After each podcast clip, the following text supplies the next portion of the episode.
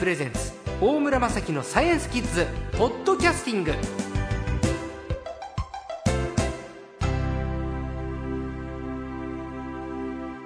さあ今週のサイエンスコーチは略して最高もですね前回に続きまして科学ジャーナリストの寺門和夫さんです。よろしくお願いします。よろしくお願いします。さあ質問来てますよ。埼玉県加須市の慎吾くん小学校6年生。もうすぐ卒業だね。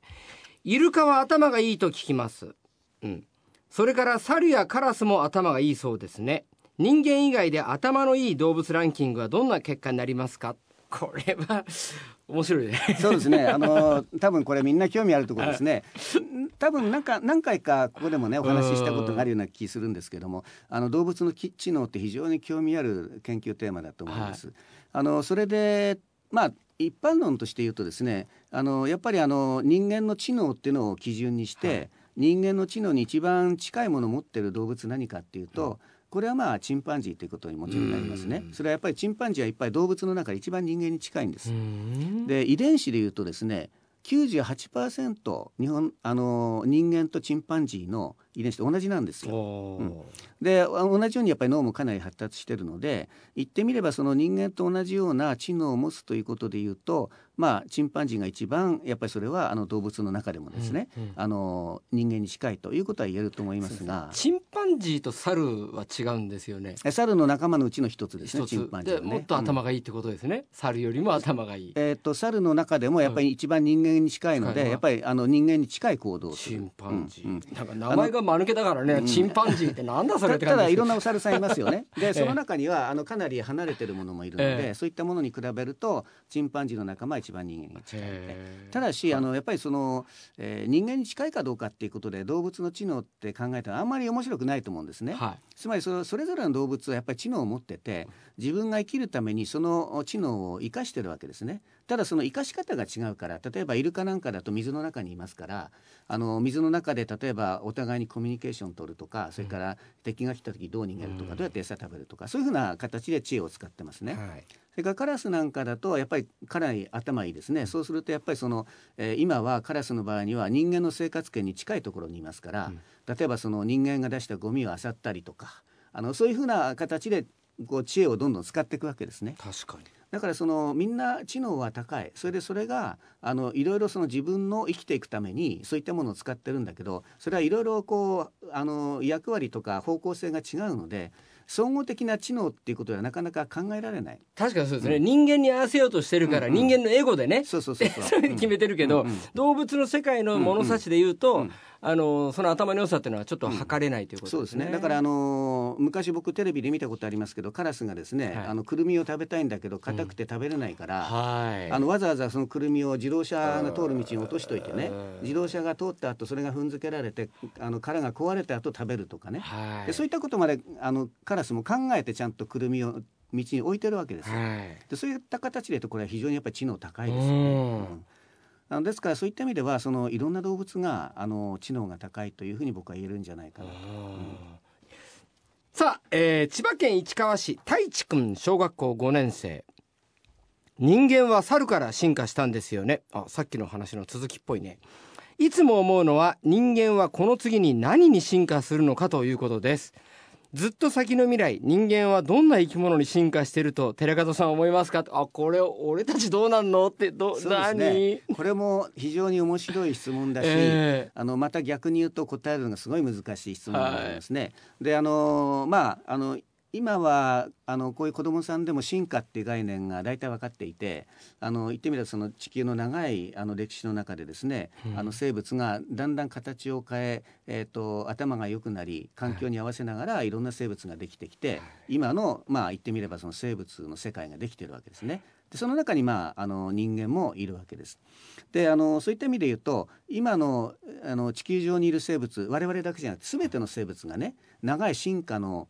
賜物なんですよね、うん、うん、今の到達点なわけです、はい、だからその今の生物でどれが上等でどれが下等かっていうことではなくてそれぞれの生物が今の時代まで生きてきてそれなりに地球の環境に合わせて生きてきたというふうに考えなければいけませんね。はい、でその中でじゃあ人間っていうのはあのこれまでどんなふうに進化してきてこれからどうなるのかっていうことでいうとあの人間だけやっぱりちょっと違うのはあの人間っていうのはその文明をもってですねあの自分の生活環境を人工的に作るようにしちゃったわけですね。でそれまでの全ての生物はあの自然の条件に合わせるから例えば氷河時代が来て寒くなったり、はい、それから暑くなったりそれからあの雨が降らなくなったりってまあ、そういった環境が変化する中で自分を合わせてあの、えー、子どもたちにその、えー、生存に、えー、適した能力をどんどん伝えていくっていうことをやったのが結局進化なわけですね。はいでそういった結果実はその今から500万年ぐらい前に実はその、えー、チンパンジーと人間というのは進化の上ではこう分かれてくるわけですね。そうか。太一君は猿から進化って言ってるけど、うんうん。うん、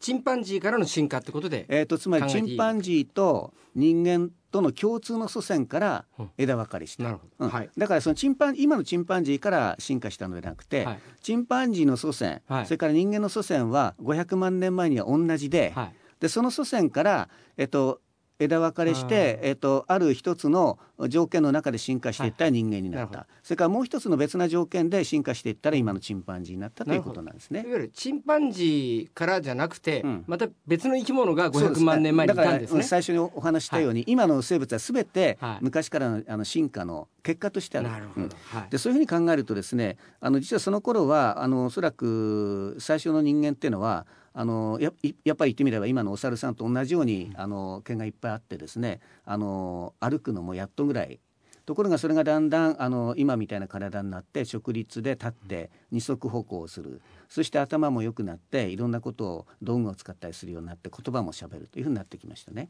でここまではおそらく自然の変化だったと思うんですけども進化だったと思うんだけどそこから文明を持ったために、だんだんこの心地よい環境をどんどんどんどん作っていったんですね。それから餌も農業をして自分であの作ってしまう、はい、あの狩りをするだけじゃなくてね。そういうふうにして今人間というのは今ここにいるのでこれからの人間の進化っていうことを考えるとその他の動物の進化とはちょっと違ってくるかなっていうふうに僕は思ってるわけ。それはつまりこれから人間がどういうふうに変わっていくか進化していくかっていうことは、つまりあの人間の生活がどういうふうに変わっていくかっていうことと切り離しては考えられないんですね。はい、うん例えばですねあの、えー、日本人とは実はですねあのこれはもう顕著に見えてるんですけど今の若い子の顎っていうのは、うん、あの例えば僕なんかがあのちっちゃい頃の顎に比べて、うん、あの狭くなってる、うん、それはあの要するに硬いものとかね、あのまあそういったものを食べる習慣がだんだんなくなって今は便利になってあの人間に優しくなってるから噛みやすいものを食べる食事が多くなってるんですね。そうするとだんだんこう顎が細くなってても系統的に分かってる。つまりその、えー、例えば、えー、50年とか60年とか100年ぐらいの単位でいうとやっぱり人間のあの顎の形とか顔の形も変わっちゃうぐらい実は人間も含めて動物ってあの変化していく、うん、でそれが進化になっていくかどうかちょっと分かりませんけれどもそういうのがずっと続いていくとだんだん進化になるので、例えばその顎が細くなるっていうことがこれからずっと続いていくとするとあのだんだんその頭の上の方が大きくてあの下の方がこう狭くなった、うんうん、あのおむすびを逆さにしたような、うあのそういった人間というのは顔に進化するかもしれませんね。うん。まあ、そういうふうにしてどんどん変化していく。でもそれはあの今の話で言うとつまりその食べ物があの柔らかいあの、えー、快適に食べられるものを食べるようになったという人間の生活が変わってきたことによって生じてるわけですね。だからこれから例えばその、えー、いろんなことが便利になってインターネットとか発達してですねあのあんまり自分で歩かなくても全てのものがあのネットショッピングで手に入ったりとかね、はい、そういうことになると例えばその歩くとかそういった機能はちょっとあのだんだん少なくなって筋肉が弱くなるかもしれない。はい、一方ですねそのインターネットとか使ってますからいわゆるその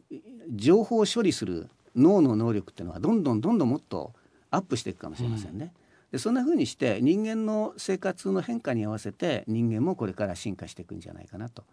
考えられますね。なるほどね、うん、あもう時間ですね。わかりました。またぜひ来てください。今週の最高は科学ジャーナリストの寺門和夫さんでした。ありがとうございました、はい、どうも失礼しました